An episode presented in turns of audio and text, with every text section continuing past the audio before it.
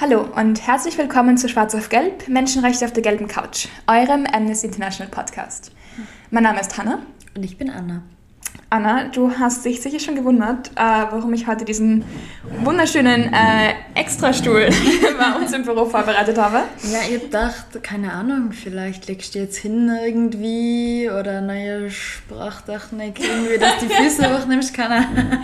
ja, ganz so wissenschaftlich habe ich mir das nicht überlegt. Ähm, aber kannst du dich noch erinnern, wie wir letztens darüber geredet haben, ähm, dass es mir sehr wichtig ist, in einem Konflikt immer wenigstens zu versuchen, mhm. beide Seiten zu verstehen. Einen, also einen Blick hinter die Kulisse zu werfen und Leuten Raum zu geben, ihre Meinung zu präsentieren. Mhm. Voll, voll. Also ich weiß nicht genau, wann das war, aber äh, wir haben eben darüber geredet, dass ich sehr gerne Einzelpersonen wahrnehme, anstatt ein Kollektiv zu verurteilen.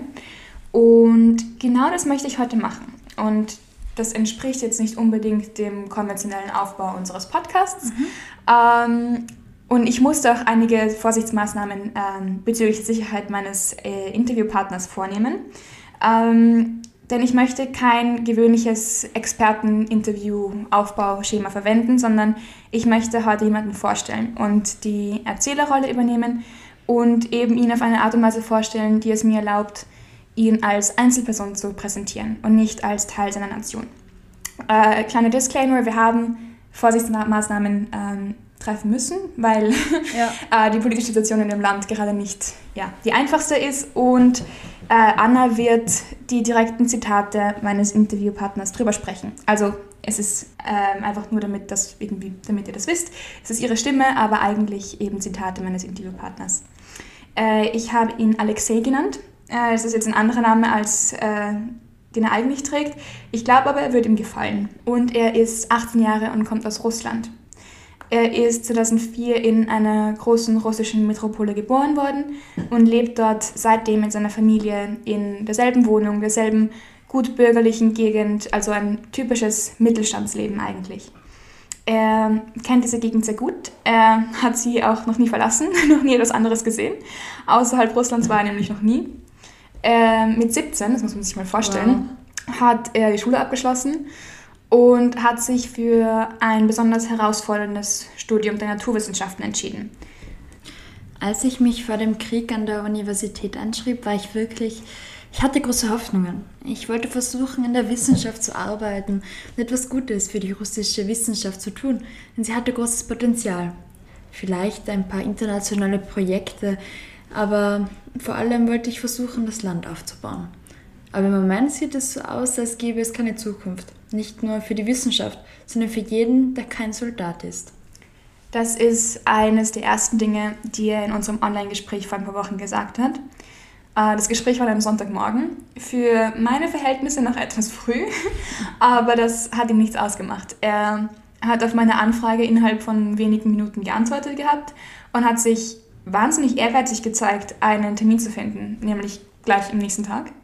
Äh, ich fand mich dann also auf einmal gegenüber einer, einem wahnsinnig ehrgeizigen jungen Mann, der ein Jahr jünger als ich, im selben Studienabschnitt ist wie ich. Das habe ich kurz gebraucht zu verdauen. Ähm, und anstatt wie üblich den Dank entgegenzunehmen, den ich ausgedrückt habe, eben dafür, dass sich die Zeit nimmt, mhm. ähm, um mit mir darüber zu reden, hat er geantwortet. Keine Sorge, im Allgemeinen rede ich gerne. Und es ist gut für meine Seele, meinem Geisteszustand. Irgendwie mit der Außenwelt zu reden, könnte man sagen. Es fühlt sich an, als ob ich etwas tue.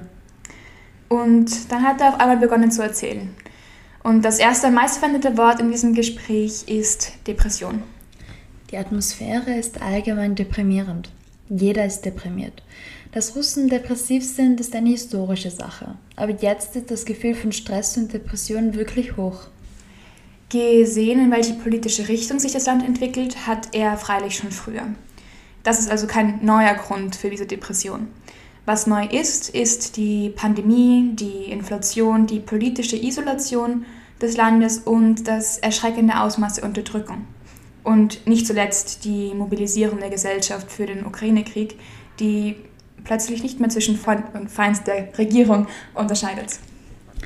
Vor zwei Wochen wurde diese Mobilisierung in Russland angekündigt, sodass jetzt im Grunde jeder männliche russische Bürger von einer Mobilisierung bedroht ist. Sie wählen aus, wen sie wollen, und nichts kann dich davor bewahren. Aus diesem Grund haben viele Menschen, die sich entweder nicht wirklich für die ganze Kriegssache interessieren oder die aktiv für Putin oder die Regierung waren, jetzt Angst um ihr Leben oder das ihrer Söhne, Väter, Ehemänner. Denn selbst Leute, die für den Krieg sind, wollen nicht dorthin gehen, um zu sterben.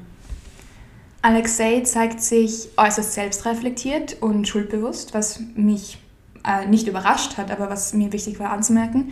Äh, und er wurde nie müde zu betonen, dass egal wie herausfordernd die Situation für ihn und seine Mitmenschen ist, sie sind freilich nicht die wahren Opfer des Konflikts.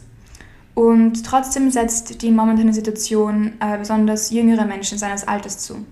Er meint, sie seien diejenigen, die am meisten oppositionell positioniert, positioniert sind und dadurch auch sehr schnell an ihre Grenzen stoßen.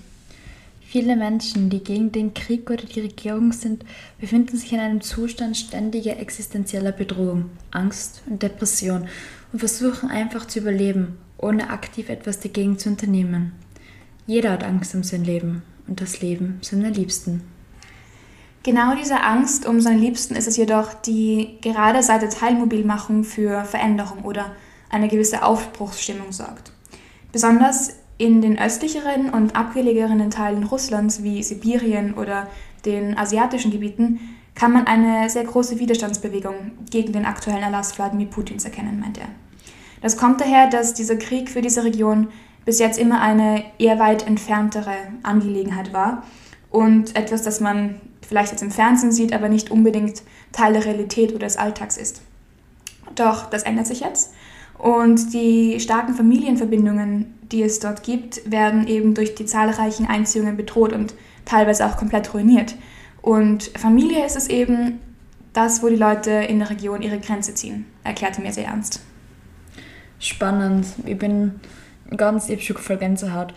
desto mehr, ja, desto mehr mir, du mir erzählst, desto mehr kommt mir vor, als ob er wirklich wie ein Politikwissenschaftler oder philosophisch und nicht jemand, der was sein Leben der Naturwissenschaften widmen will.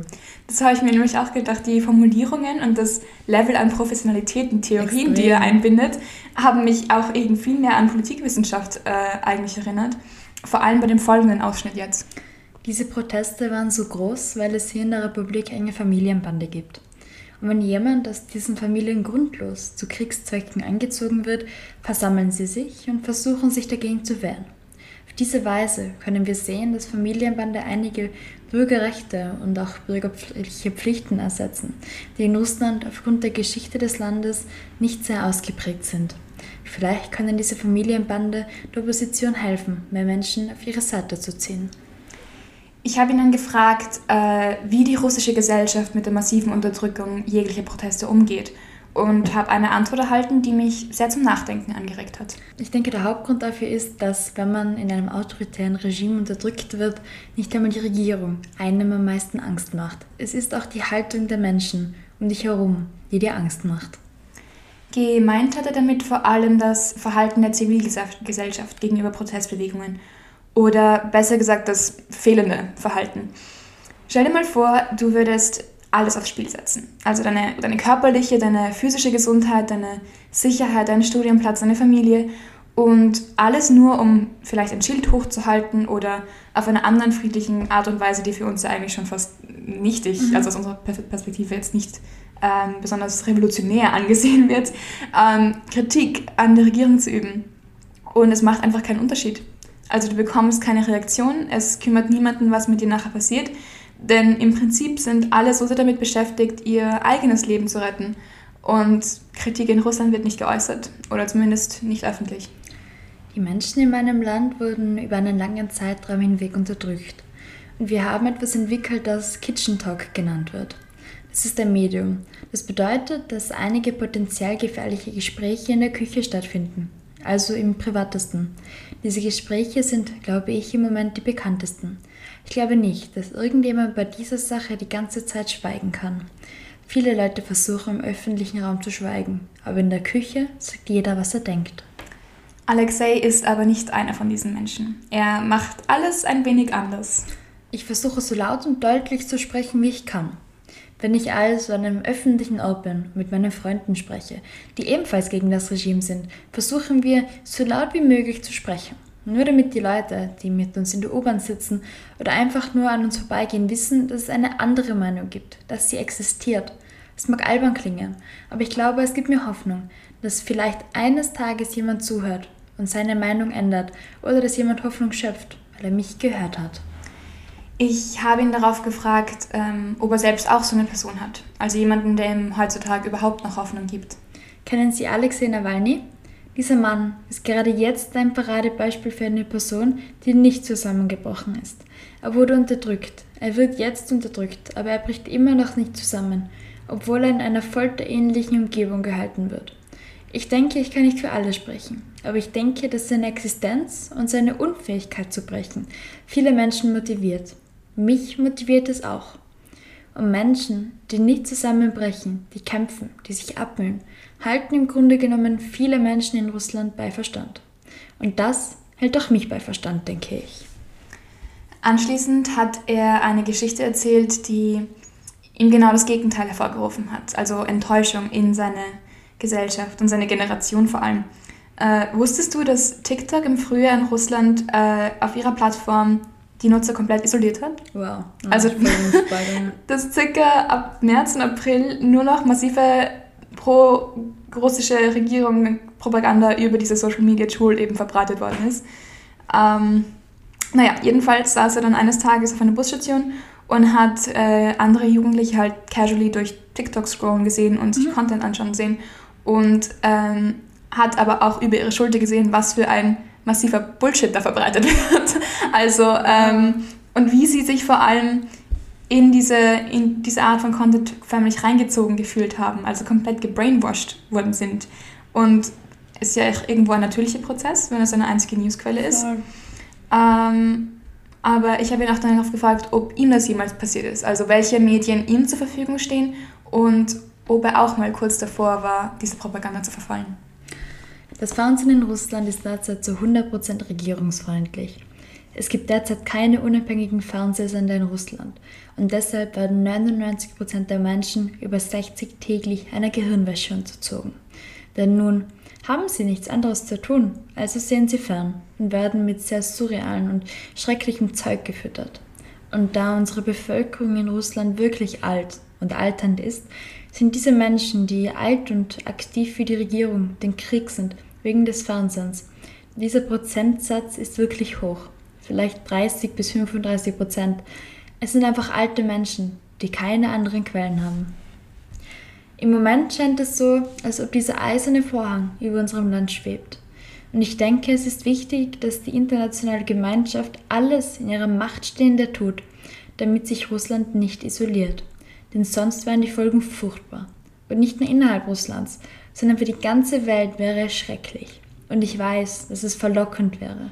Im Moment weiß ich, dass es eine Menge Dinge gibt, die mit der Isolation meines Landes zu tun haben. Er selbst ist aktiver Internetnutzer und was besonders ist, er versteht sehr gut Englisch. Das heißt, er hat vor allem im Vergleich zu anderen Teilen der Bevölkerung einen vereinfachten Zugang zu objektiven Medien. Äh, trotzdem ist das Internet nicht nur nützlich für ihn. Es gibt einen gewissen Trend des Hasses auf Russen. Und ich kann natürlich verstehen, warum. Vor allem aus der Ukraine bekomme ich den Hass auf mich selbst zu spüren. Und offensichtlich bin ich im Internet aktiv, ein Internetnutzer und in jedem westlichen. Ich wurde im Grunde in jedem Twitter und so weiter belästigt, aber das ist nun mal ein Teil des Lebens. Du musst nicht wirklich. Ich denke, der beste Weg für dich ist, es einfach zu akzeptieren denn vor allem, wenn es von jemandem aus der Ukraine kommt, kann ich nichts dagegen sagen, weil, nun ja, ihr Hass ist im Moment gerechtfertigt. Mir war es vor allem wichtig zu erfahren, wie viel die russische Gesellschaft von dem Verhalten ihres Militärs in der Ukraine weiß. Also wenn das Wort Krieg überhaupt nicht ausgesprochen werden darf, wie soll man dann über Kriegsverbrechen berichten? Die Antwort darauf ist einfach, von russischer Seite her einfach gar nicht. Und dennoch, wenn unabhängige Journalisten jetzt in die Ukraine reisen, bringt das natürlich Freude und Hoffnung auf die Gerechtigkeit in der Zukunft. So, Und ich denke, dieses Gefühl wird derzeit von jedem Oppositionsmitglied in Russland geteilt, dass es am Ende Gerechtigkeit geben wird. Und die Gerechtigkeit wird, nun ja, gerecht und unparteiisch sein.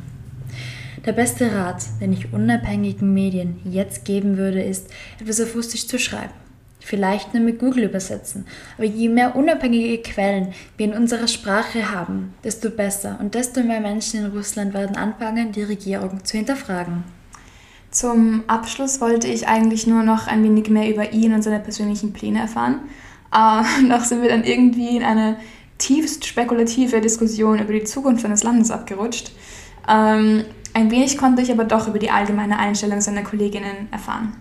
Ich denke, der allgemeine Konsens unter den Studenten in Russland ist derzeit, dass wir, wenn wir die Möglichkeit haben, das Land verlassen müssen. Offensichtlich ist es für uns, wenn wir über die Zukunft in meinem Land sprechen, schwer, eine gute Zukunft zu sehen. Und besonders für Männer, für junge Männer, gibt es im Moment die ständige Angst, zum Krieg eingezogen zu werden, die ständige Angst, von der Justiz verfolgt zu werden. Natürlich nahm er aber auch diese finstere Aussicht mit Humor es macht Spaß, weil man nicht weiß, was die nächste Woche oder der nächste Monat bringen wird. Wir sind immer mit meinen Freunden zusammen, wenn wir etwas planen und machen Witze darüber, dass wir es nicht wissen und nicht mit Sicherheit planen können. Ich glaube, die Mobilisierung war der letzte Strohhalm. Von nun an rennen wir ohne Pause. Wir rennen einfach gegen die Wand. Nun, die Zeit wird es zeigen. Ich denke, dass jeder, der behauptet, dass er oder sie weiß, was passieren wird, entweder ein Verrückter oder ein Betrüger ist. Und ich glaube nicht, dass sogar die höheren Stellen, die Beamten jedes Landes wissen, was kommen wird. Also machen wir uns einfach bereit und versuchen natürlich zu fliehen, wenn wir können. Wir haben weiter über seine persönlichen Pläne geredet. Ähm, ich werde sie jetzt aus Sicherheitsgründen nicht eins zu eins wiedergeben. Äh, aber als kleiner Disclaimer, noch wurde Alexei nicht eingezogen. Irgendein Ministerium für Finanzen und Technologie hat eine Liste mit Fakultäten erstellt, die nicht einberufen werden sollen und meine Fakultät der Naturwissenschaften war auf dieser Liste. Aber offensichtlich ist diese Mobilisierung eine Shitshow. Sie ist einfach miserabel. Menschen, die behindert sind, werden eingezogen. Menschen, die im Grunde genommen nichts sehen können, werden als Schützen und Scharfschützen eingezogen. Und niemand ist im Moment sicher. Das für mich berührendste oder schockierendste hat er sich eigentlich bis zum Schluss aufgehoben. Ich habe für mich entschieden, dass ich versuchen werde, ihm auszuweichen, ihm zu entkommen und wenn nicht, werde ich mir den Arm oder ein paar Körperteile brechen. Aber ja, es ist einfach super beängstigend und die Prüfungen sind im Moment das Wichtigste in meinem Leben, weil es nicht gut für mich wäre, wenn ich durchfalle. Also ja, ich glaube, jeder Mann in Russland hat im Moment Angst. Diese Aussage hat mich kurz auf den Boden der Realität zurückgeholt. Äh, ich war nämlich selber in einer Prüfungsphase und wie das dann so ist, versinkt man ja fast in Stress und Selbstmitleid aber während es bei mir nur um Notendurchschnitte geht, hängt bei ihm sein ganzes Leben, ja seine ganze Zukunft von dieser akademischen Leistung ab. Wir alle wollen es glauben und wir alle wollen eines Tages aufwachen und hören, dass Putin tot ist. Aber realistisch gesehen müssen wir uns darauf einstellen, dass diese Sache noch Jahre dauern wird. Das Putin-Regime Krieg. So,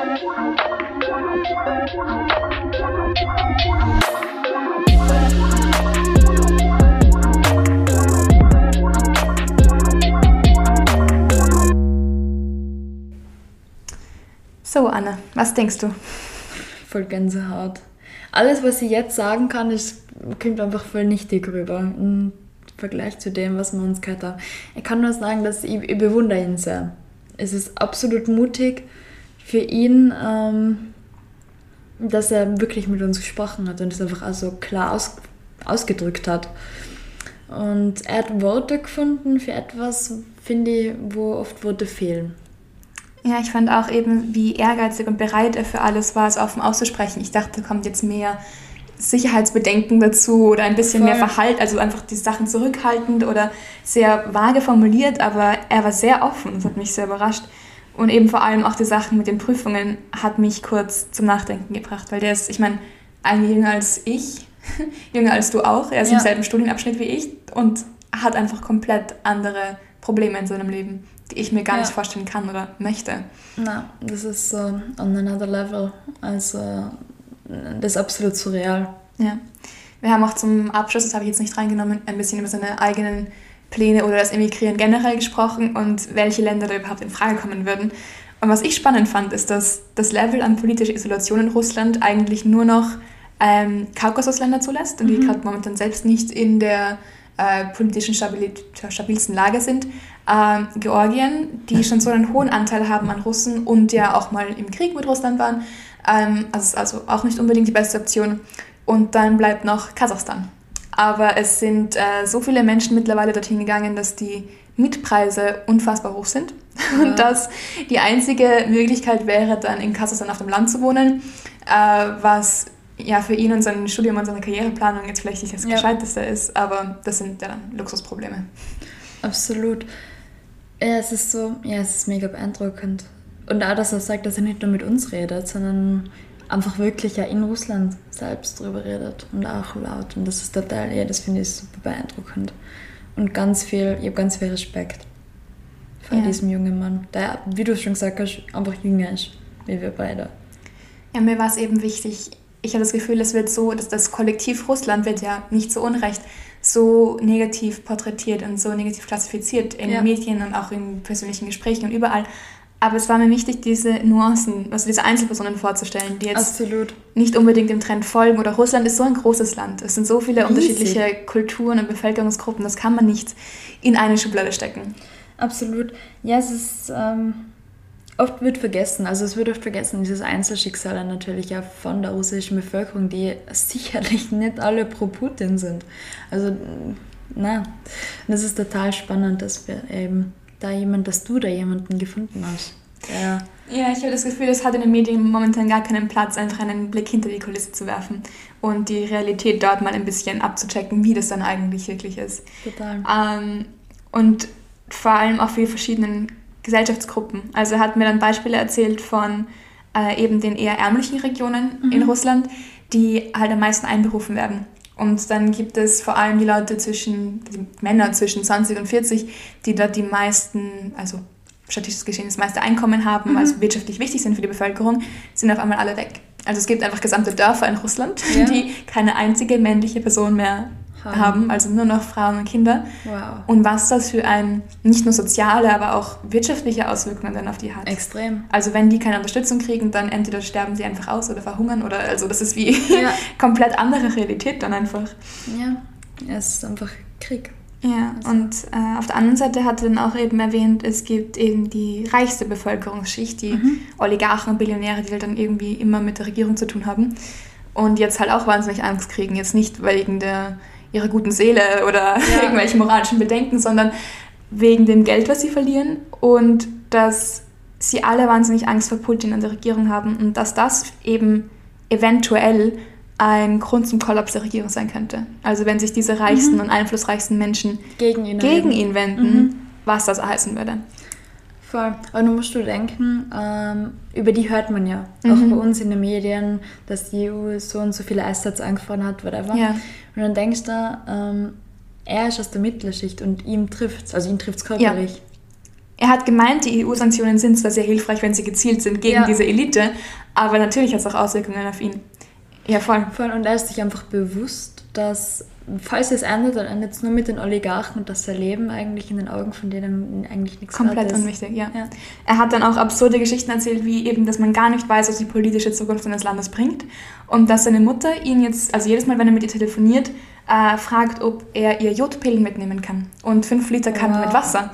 Und also, dass man wie auf jeden Notfall ja. vorbereitet ist und dass das im 21. Jahrhundert total schräge Sachen sind, drüber nachzudenken. Absolut. Aber dass es eben wie ein Lotteriespiel ist eigentlich und du weißt nicht, wenn du am Tag aufwachst, was dieser Tag eigentlich bringt für ja. die Zukunft von dir und, und deinem Land und Alle. generell. Ja. Menschheit. Ja, ich glaube, uns bleibt nicht viel anderes übrig, als zuallererst ähm, Alexei oder halt unserem Gast ganz viel Glück, Kraft und Hoffnung halt da jetzt von Wien zu schicken. Aber wenn es nicht wirklich was bringt, aber doch mehr denken an ihn ähm, und uns zu verabschieden. Danke, dass ihr heute zugehört habt. Details und Quellen würde ich euch, also würden wir euch zwar gern verlinken. Ähm, funktioniert halt diesmal nicht. Ähm, vielleicht finden wir noch einen so Zeitungsartikel mit ähnlichem Inhalt, den wir euch in unseren Shownotes anbieten können. Ähm, ja, aber falls ihr eben noch weitere Fragen habt zu dem Thema Anmerkungen oder sonstige Themenvorschläge, dann schreibt uns das doch gerne an äh, podcast.amnesty.at. Bis zum nächsten Mal. Auf der gelben Couch.